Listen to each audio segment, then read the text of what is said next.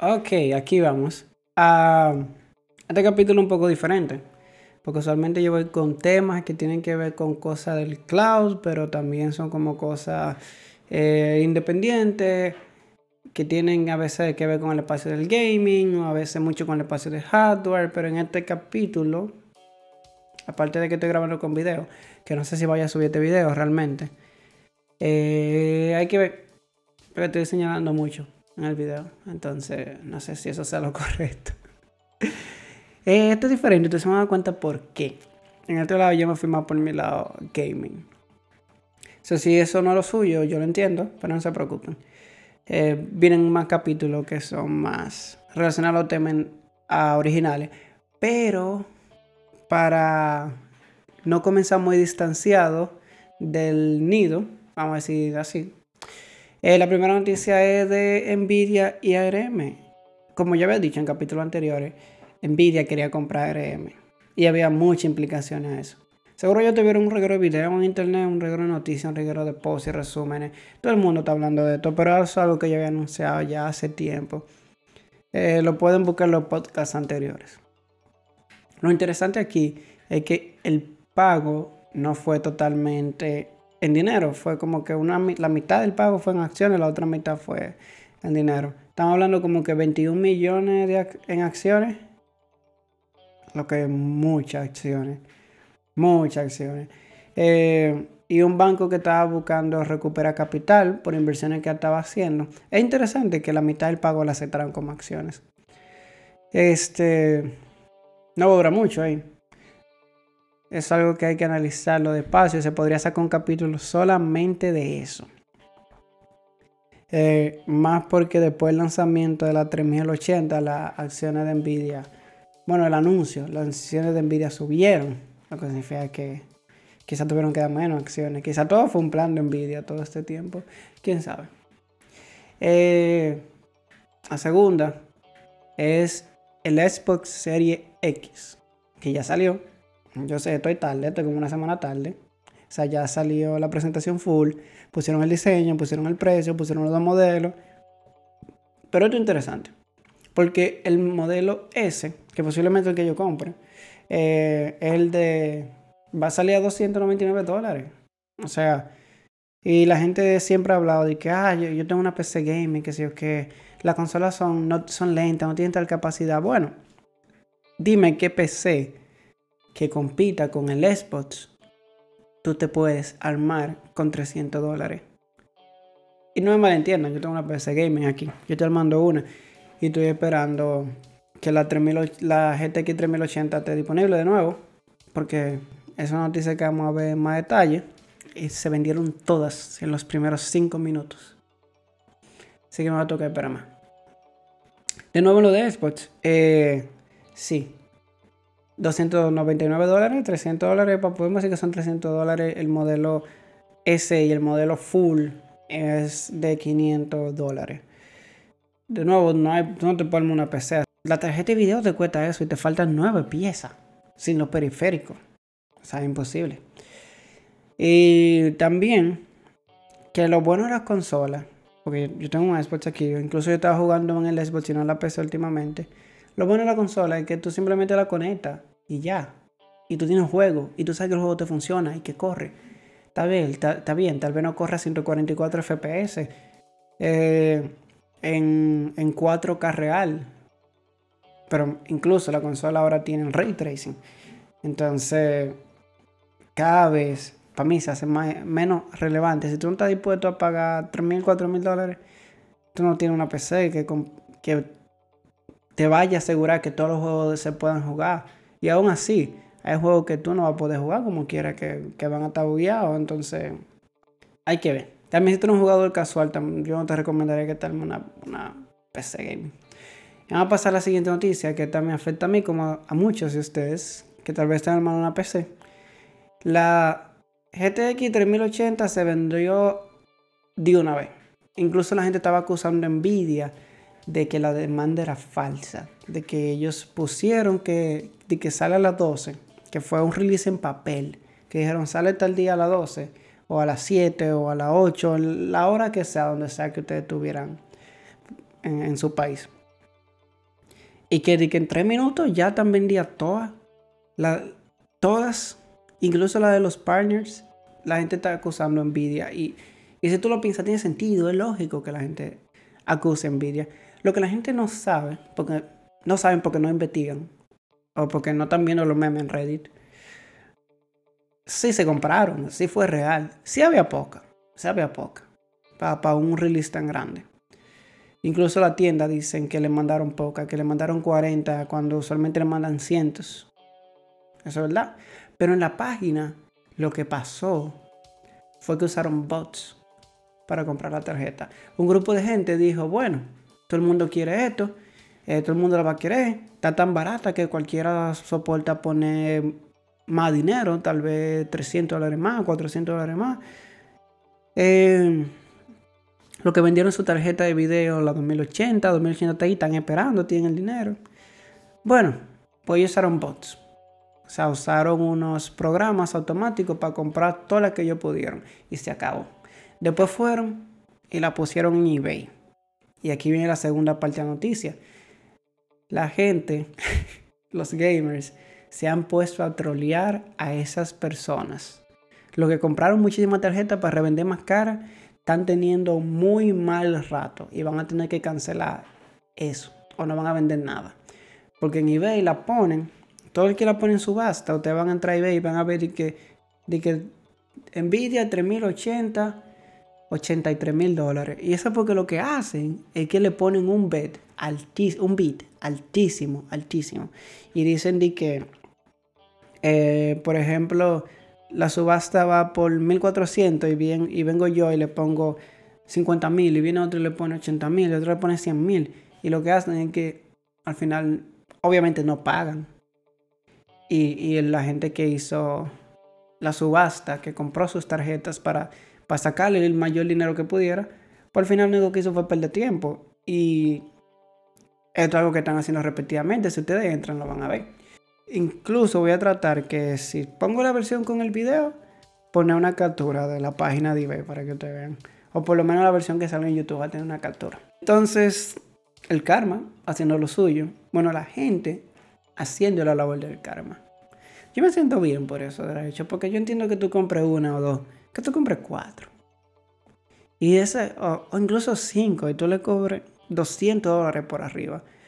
Y ya con esas cuatro tú te compras la tuya. Tiene la quinta. Tal vez eso es pasable. Pero tú no puedes venir y que una tarjeta de 700 dólares y querer la vender en 1700, en 2000 dólares. O sea, ¿qué, es lo que estás haciendo? O sea, hay gente que, que, que realmente... Vamos a pasar a la siguiente noticia. Ok. Esta es una noticia que va relacionada a las GPUs que es el CPU bottleneck. Yo estaba viendo performance review de la 3080, porque tú sabes, a los youtubers, a los reviewers se la mandan primero. Yo estaba viendo y ellos estaban jugando los juegos más pesados posibles para verificar. Entre los juegos más pesados posibles, obviamente está eh, Flight Simulator, está Minecraft y está Quake en sus versiones RTX. Eh, y hay otro juego como Rainbow Six, donde la GTX 3080 dio un performance en 1080, claro, de 457 FPS. Yo estaba recortado en mi silla, estaba recortado en mi silla, estaba hacia atrás, estaba así. Cuando yo vi eso, yo solamente me eché hacia adelante con todo y, le di pausa al video. 460 y pico FPS. Está bien, era 1080, pero estaba en ultra, tenía ray tracing. O sea, increíble. Y luego pasaron a, a modos más pesados, donde tenían Rainbow Six en 4K ultra y aún así daba 140 y algo de FPS. También todos vimos el, demo que hizo Nvidia de Doom Eternal. Yo me sorprendí increíblemente. Doom Eternal con Ray Trace, eh, con un tan buen performance, era totalmente jugable. Pero cuando llegaron a Flight Simulator, hubo un bottleneck. Y no fue la tarjeta de video, fue el CPU. Tenían un Intel i9 de décima generación. Uno de esos procesadores que tienen tanto número el número de serie que uno se pone a pensar, ¿qué rayo está haciendo Intel? Estos números son imposibles de, seguir. Pero era algo así como que 10, 9, 900K, algo así, o, 9000K, algo así. Era un 9900, era un 9000. Eh, comenzando con un 10 adelante, que es la décima generación. Y uno de los threads del procesador, uno de los hilos del procesador, estaba nada más y nada menos que al 100% en 5.4 GHz. Yo, ese procesador fácilmente estaba overclockeado, porque a 5.4 GHz, eso es mucho. Y estaba full. El juego no podía subir, o sea, el juego no, la tarjeta no podía subir más porque el procesador no aguantaba. Y eso es algo increíble. ¿Quién pensaría que el procesador, digamos, con la mayor frecuencia actualmente, que podría aparecer en una máquina de consumidor, se iba a quedar tan atrás? Y ahí es increíble. Es que ahora estamos en CPU bottleneck. Que va un regalo meme en el internet sobre eso, sobre la gente asustada. No todo el mundo juega Flight Simulator. Yo no juego Flight Simulator. A mí no me importa. Es simplemente para tener un contexto. Eh, después Minecraft, RTX, corría Flight Simulator, corría mejor que Minecraft RTX. Y luego Quake 2. Cuando yo veo que hay un juego que pone la 3080 a menos de 30 FPS, yo me sorprendo y busco el juego. Y el juego tiene menos gráfica que Minecraft. El juego tiene menos gráfica que Minecraft. Entonces yo no entiendo si es que estos juegos lo que hacen es que te ponen la PC a minar por abajo. Eh, y no te dicen. O hacen algo por el estilo porque es que es increíble. Mientras menos gráfico tiene el juego, mientras, mientras más cubitos y menos nitidez tiene, más consume. Yo no entiendo. Es por los motores gráficos, ok. Eso lo entendemos. Pero aún así es increíble. Tú tienes tarjeta que tú puedes jugar ya 4K Ray Tracing. Y esto es juego, no sé, como Tomb Raider, Call of Duty, Battlefield. I don't know, cualquier, cualquier juego que le llegue a la mente. Horizon Zero Dawn. Entonces uno ve estos juegos así. Se sorprende, pero eso es lo que hay. Para tú poder jugar Quake 2, básicamente tienes que tener una 390 fácilmente se te va a agachar, es lo que hay. Pero es bueno ver que estamos avanzando. y el último punto es armar una PC gaming. Yo le estaba armando PC gaming a varias gente después que comencé a armar la mía porque el internet está subiendo. Ahora, ¿qué más tú haces en tu casa si tú no ves Netflix? A un, punto tú te cansas y tú quieres probar algo nuevo. Y la gente está viendo gaming, edición de video, eh, tener canal de YouTube, hacer transmisiones en Twitch. Hola. Estoy hablando de mí. no, que no. Eh, toda la gente está aprendiendo esta nueva set de habilidades que tú puedes hacer en tu casa. Aparte de jugar uno, si tú tienes un compañero, casi todo, casi todo va a ser digital. Tú puedes ponerte a hacer manualidad de ejercicio, pero hay un límite de cuánto ejercicio tú puedes hacer y de cuánta proceso creativo tú puedes tener en un solo día. Entonces caemos aquí. Ahora, gracias a la 3000 70 y la 3080, es posible armar una PC gaming no entusiasta, no entusiasta, claro que no, pero de alto nivel con 1700 dólares. Donde antes, en la generación pasada, con la 2080, 2070, tú hubieses tenido que gastar 2.500 dólares. O sea que 800 dólares más. Ahora es posible. Yo he hecho los builds uno con un Ryzen 7 y una 3080 sin water cooling, utilizando un cooler de Be Quiet, pueden chequearlo. Muy buenos coolers, muy recomendados. Eh, con un buen board.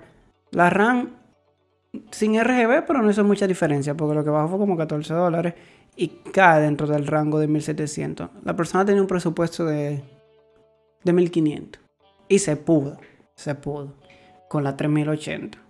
Ahí no estaban incluidos los periféricos, eh, monitor, mouse, teclado, nada de eso estaba incluido. Yo le voy a dejar los links eh, a los builds en la descripción para que lo chequen y tal vez tengan una recomendación como mira, cambia esto por aquello que está en el mismo rango de precio y tiene buen performance también. Pues entonces me dejan saber. Yo lo voy a poner para permitir comentarios. También le voy a dejar mi link de Twitch porque estaba haciendo streams. Estaba haciendo streams. Eh, comencé hoy. Eh, probé el setup. Tuve buena retroalimentación y voy a comenzar a transmitir más frecuente. Em, y un bonus, un bonus que no quiero que se pase. Esta pregunta. ¿Tú compras una consola por el poder o por los juegos?